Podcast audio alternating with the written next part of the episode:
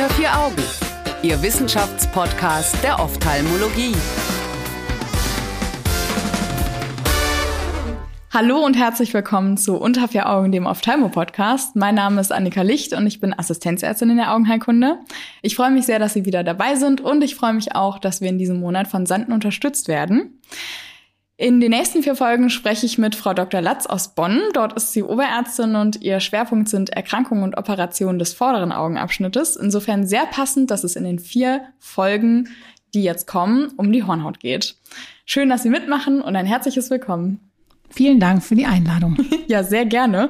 Ähm, wir sprechen in der ersten Studie oder wir sprechen im ersten Podcast. Die erste Studie dreht sich um so rum ähm, über die Fuchsche Endotheldystrophie. Vielleicht können Sie uns eine kurze Einführung geben, was damit überhaupt gemeint ist und wann die oder warum die zum Problem wird. Also die Fuchsche Endotheldystrophie ist eine Dystrophie der Hornhaut, mhm. wo die innerste Schicht, also die dem Inneren des Auges zugewandte Schicht, das ja. Hornhautendothel, frühzeitig altert. Und zwar kommen wir mit ungefähr 4000 Endothelzellen auf die Welt und das äh, Paradigma ist, dass diese Zellen mit der Zeit sich abbauen, aber nicht regenerieren. Mhm. Und bei der Fuchschen Endotheldystrophie kommt es frühzeitig zu einem Endothelzellverlust. Ja. Und gleichzeitig zu einem Abbau von metabolischen Substanzen, die sich in Form von kleinen Warzen im Zentrum der Hornhaut auf der Innenseite ablagern. Ja.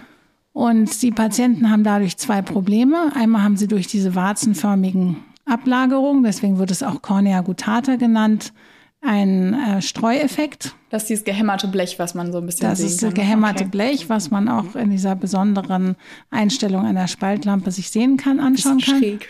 genau, diese Specular Microscopy oder womit auch die Endothelzellfotografie funktioniert. Ja. Dass man den Lichtstrahl mit äh, 45 Grad auf die Endothelzellen wirft und dann sozusagen den Reflex als Bild sieht und daran kann man dann die äh, Gute erkennen. Aha, okay, gut, jetzt weiß ich. Das ist sozusagen die Technik, wie man es an der, an der Spaltlampe sehen kann, genau. Das ist von Herrn Vogt entdeckt worden, so Anfang des 20. Jahrhunderts. Ja. Auf jeden Fall haben sie einmal diesen Streueffekt, dass die zum Beispiel, wenn die abends Auto fahren im Winter, wenn die Sonne schon schräg steht, einfach sehr, sehr, sehr viel stärker geblendet sind als andere. Ja. Und dann im zweiten Schritt ähm, steigt die Funktion der Endothelzellen aus, die dazu dient, die Hornhaut zu entquellen. Okay. Und dann kriegen die dadurch auch Probleme. Genau, weil die Hornhaut eben von Natur aus eigentlich in einen sogenannten Turgor hat, also sich immer mit Wasser auffüllen möchte. Mhm, mhm. Das liegt daran, dass es eben Kollagenfasern sind, die parallel verlaufen und die so ähnlich wie Blattgelatine der Flüssigkeit, wenn sie der ausgesetzt sind, eben Raum geben, um sich zu, um sich zu quellen. Okay. Und äh, die Endothelzellen haben dann diese Pumpaufgabe, dass sie das Wasser, was in diese Hornhaut reinläuft, immer wieder herauspumpen müssen. Mhm. Und wenn die Funktion der Endothelzellen eben nachlässt, dann bekommen die Patienten eine gequollene Hornhaut und die ist eben trüb und auch nicht gleichmäßig, sowohl an der Vorderseite als auch an der Rückseite. Und das führt dann eben auch zu Visusminderung. Aha, okay, gut. Jetzt wissen wir also quasi, was so das ähm, Problem dann am Ende ist. Aber was ist denn Ihre Erfahrung, wann die Patienten kommen? Genau, das ist eben das, womit sich auch diese Studie beschäftigt. Die Diagnose der Cornea gutata, die kann eben recht früh schon stattfinden, weil man diese kleinen warzenförmigen Ablagerungen sieht. Ja. Dann weiß man aber noch nicht, ob die Endothelzellfunktion auch schon stark gestört ist. Also Aha, man hat okay. an der klinischen Spaltlampe eben nur den Moment, wo man sagt, es gibt eine Cornea gutata. Mhm. Und dann hat man den Moment, wo man sieht, jetzt gibt es eine Hornhautödem und die Funktion ist weg. Und ähm, würde man dann sagen, man beurteilt auch so ein bisschen den Haze oder irgendwie so die Trübung von der Hornhaut oder ist das dann Kann eher man was, eigentlich man schlecht, sagt, weil die okay. relativ lange klar bleibt, bis sie halt komplett umkippt. Und was und macht dazwischen, man dann? Genau, dazwischen gibt es sozusagen, also es gibt Cornea gutata ohne Ödem. Mhm. Es gibt Cornea gutata mit Ödem, das ist sozusagen das vierte Stadium. Und dazwischen gibt es Cornea gutata mit subklinischem Ödem. Und das subklinische Ödem, das kann man eben an diesen Scheibenflugbildern, die Partei an seinen Patienten untersucht hat, auch graduieren. Oder Dann gehen wir doch mal rein in die Studie. Ähm, was ist denn nochmal Scheinflug oder was bedeutet das genau? Also was sich jetzt Patel und seine Kollegen angeguckt haben? Genau, die haben sich sozusagen ein Bildgebungsverfahren der Hornhaut ausgesucht, was extrem weit verbreitet ist und was auch auf eigentlich dem System der Spaltlampe beruht, ja. wo wenn man die Spaltlampe benutzt, sieht man ja quasi, wenn man sich den Spalt sehr schmal einstellt, quasi Querschnitte von der Hornhaut. Ja.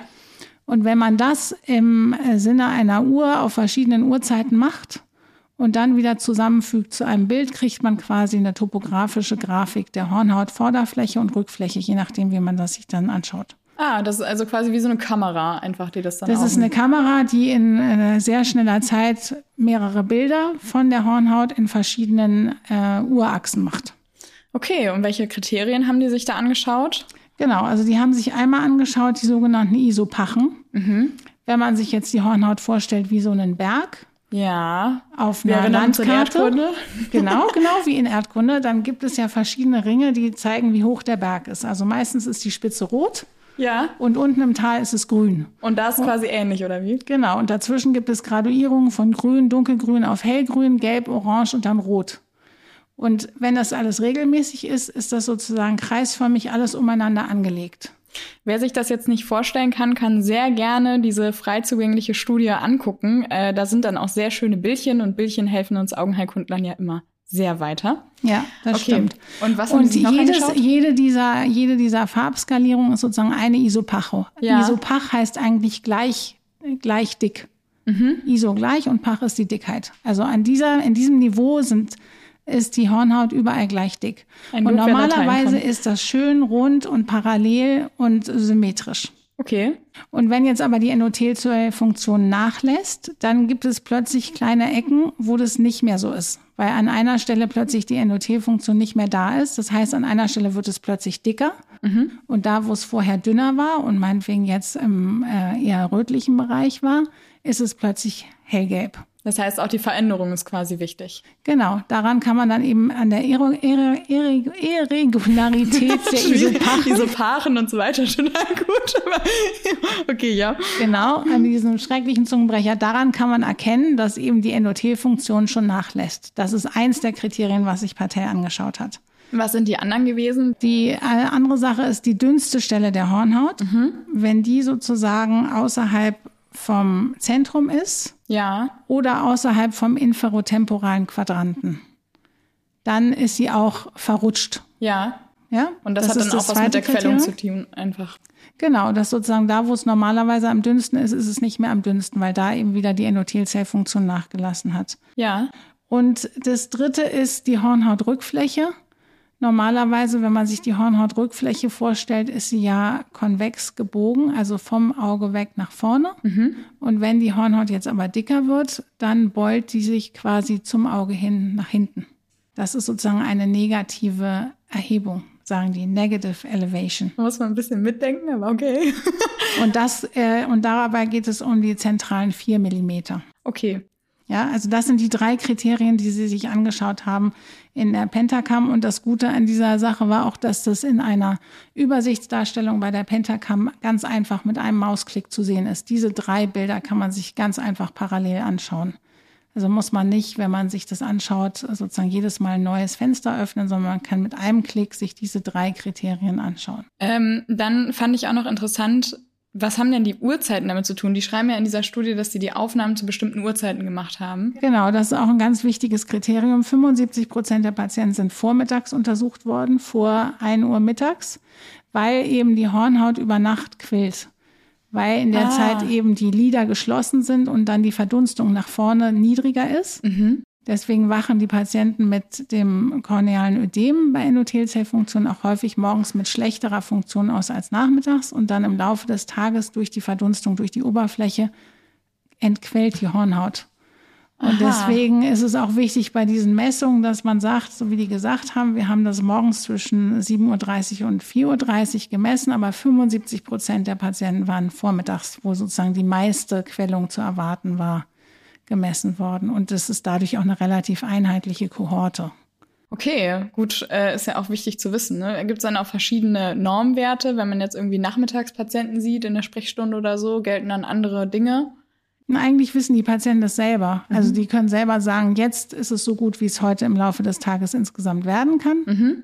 Und morgens sagen sie, jetzt ist noch nicht so gut, heute sehe ich noch nicht so gut, wie ich eigentlich sehen könnte. Und wenn Patienten sowas sagen, ist das auch schon ein Warnsignal. Genau, dann haben die eigentlich schon Ödem. Auf jeden Fall haben sie schon eine funktionelle Schwächung, dass sie tagsüber auf jeden Fall schon Einschränkungen haben. Ja. Okay, wichtig für die Anamnese. Damit fängt man ja wahrscheinlich an. Ähm, da wird sich jetzt meine Frage anschließen, wenn Sie jetzt einen Patienten sehen und Sie sehen so ein paar Gutte, also so ein bisschen gehämmertes Blech, ähm, machen Sie dann schon immer eine Pentacam oder Genau, dann mache ich eine Pentacam und wenn es den Patienten interessiert, also wenn er so kommt und sagt, was soll ich denn jetzt machen? Mhm. Also dann äh, hilft einem die Pentacam so ein bisschen eine Perspektive in die in die weitere Entwicklung zu äh, geben. Wenn er sowieso schon Symptome hat, mhm dann braucht man diese Untersuchung eigentlich gar nicht mehr. Dann geht es eigentlich nur noch darum, ob die Symptome ihn so stark stören, dass er sich operieren lassen möchte oder nicht. Ach krass. Und würde man dann noch eine Endotheldiagnostik machen oder? Also dann würde man, man eigentlich nicht machen. Also wenn man sieht, dass der eine Cornea gutata hat und funktionelle Einschränkungen und morgens sagt, ich möchte morgens Auto fahren und kann es nicht, dann ist da eigentlich die OP-Indikation schon gegeben. Das ist echt ein wichtiger Punkt. Also finde ich jetzt ähm, interessant, weil also viele Patienten kommen ja auch wegen was anderem und dann sieht man irgendwie irgendwie so nebenbefundlich ein Pagotel. Aber dann würden Sie eine äh, Scheinflug machen, also eine Pentagramm. Dann würde ich eine Scheinflug machen, weil zum Beispiel, wenn die jetzt für eine Katarakt-OP kommen, dann ja. könnte man sich ja überlegen, ist es jetzt sinnvoll, die Kataraktoperation mit einer äh, Endotheltransplantation zu kombinieren. Ja. Dann wäre es natürlich wichtig zu sagen, Ihre Hornhaut-NOT-Funktion ist zwar jetzt noch relativ gut, also Sie merken noch nicht so viel davon, außer meinetwegen die Blendungsempfindlichkeit, ja. aber innerhalb der nächsten fünf Jahre besteht eine 80-prozentige Wahrscheinlichkeit, dass Sie sich sowieso operieren lassen würden. Aha, okay, gut. Also man versucht mal wieder zu kombinieren, wo es geht. Ähm, ich glaube, wir müssen ein bisschen zurückkommen zur Studie. Ich ja, aber wir sind mittendrin in der Studie, weil diese Studie genau diese Frage beantwortet. Die haben die Sehr Patienten. Gut, dann kommen wir zu den Antworten. Die haben die Patienten fünf Jahre lang beobachtet, nachdem sie die Diagnose der Cornea gutata hatten. Ja. Und haben sich diese drei Kriterien zusätzlich noch ein Kriterium angeschaut, nämlich wie streut sich das Licht auf der Hornhautrückfläche. Also dann haben sie in der Kaplan-Meier-Kurve angeschaut, entweder hat sich der Patient entschlossen, sich operieren zu lassen. Ja. Oder ist es so viel schlechter geworden, dass ein echtes Hornhautödem entstanden ist? Ja. Oder ist die Hornhautdicke insgesamt um mehr als fünf Prozent angestiegen mhm. bei zwei aufeinanderfolgenden äh, Untersuchungen? Und anhand dieser Kriterien, also wenn eins von diesen drei Kriterien erfüllt wurde, dann wurde das sozusagen prozentual dargestellt. Und mit den anderen drei Kriterien, mit denen Sie die Hornhaut qualitativ dargestellt haben, konnten Sie danach sagen, wenn eben eins von diesen Hornhautqualitativen Merkmalen betroffen ist, ja dann besteht die Wahrscheinlichkeit innerhalb von fünf Jahren von sieben Prozent, dass entweder die Hornhaut quillt, dass er sich operieren lässt oder dass die Hornhautdicke zunimmt. Wenn aber zwei Kriterien da sind, ja. ein bis zwei Kriterien, dann ist es schon 50 Prozent oder 48 Prozent. Boah, das ist ein und ganz wenn, schöner Sprung. Genau, und wenn drei Kriterien erfüllt sind, bei, acht, äh, bei 89, also knapp 90 Prozent. Krass, also das heißt, es lohnt sich wirklich, diese Diagnostik zu machen, wenn man eine Gutata sieht und das sollte man auch tun. Genau, dann kann man sagen, Sie haben zwar ein subklinisches Ödem, bisher können wir noch nicht klinisch erkennen, dass die Endothelfunktion nicht da ist, ja. aber anhand dieser feinen Messung können wir das derart darstellen, dass wir sagen, innerhalb der nächsten fünf Jahre werden sie sich höchstwahrscheinlich mit 90-prozentiger Wahrscheinlichkeit operieren lassen oder nicht. Das ist ja sehr, sehr schön praktisch. Ähm, Gibt es sonst noch irgendwas, was Sie ähm, vielleicht den HörerInnen für die Praxis mitgeben wollen am Ende dieser Folge? Ja, das andere, was interessant war, dass Sie auch gesehen haben, was passiert nach einer Katarakt-OP. Weil ja. das ist ja häufig auch so, dass die Patienten kommen und sagen, ich sehe schlecht. Dann mhm. sagt man, okay, mhm. es ist sowohl Linse als auch Cornea gutata. Ja. Und was soll man jetzt machen?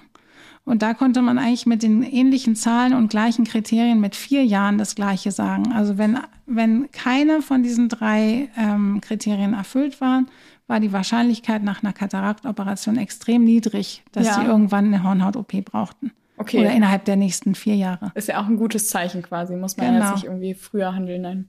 Wenn eins bis zwei der Kriterien erfüllt waren, war es ungefähr bei 50 Prozent. Und wenn alle drei Kriterien erfüllt waren, dann lag es auch so bei 80 Prozent. Das heißt, wir merken uns, wir machen jetzt immer schöne Pentacam.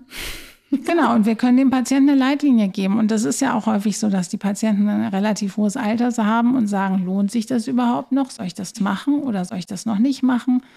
Und ja, also ich liebe diese Studie. Sie ist auf jeden Fall Teil meines klinischen Alltags. Das ist ja der Punkt, warum wir uns darüber unterhalten. Genau damit sie Teil des klinischen Alltags wird. Es waren ja aber nur 56 Patienten. Sie würden aber trotzdem sagen, dass klinisch signifikant ist, oder wie? Genau, weil bei den 56 Patienten wurden 96 Augen beobachtet. Ja auch über einen langen Zeitraum, über die fünf Jahre. Da hat man eben auch wirklich eine ganz chronologische Progression erkannt. Und doch, die äh, Statistik war sauber, die P-Werte waren ganz, ganz klar. Und es machte auch sonst absolut viel Sinn. Schön. Vielen, vielen Dank für das Gespräch. Ich freue mich schon auf die nächste Aufnahme. In der nächsten Folge gehen wir noch mal ein bisschen rein in die äh, Fuchsche Endotheldystrophie und unterhalten uns dann über Netasodil. Äh, da können Sie sehr, sehr gerne wieder einschalten. Ihnen schon mal herzlichen Dank für Ihre Zeit, Frau Dr. Latz. Gerne, es hat mir Spaß gemacht. Dann hoffe ich mal, es geht auch so weiter. Liebe ZuhörerInnen, alle Studien finden Sie auf unserer Homepage unter vieraugen.org oder unter dem Podcast. Ähm, und ich wünsche Ihnen bis nächste Woche eine schöne Zeit. Tschüss. Unter vier Augen. Eine Produktion der CareCom GmbH unter der Leitung von Prof. Dr. Alireza Mirshahi und Tobias Kesting.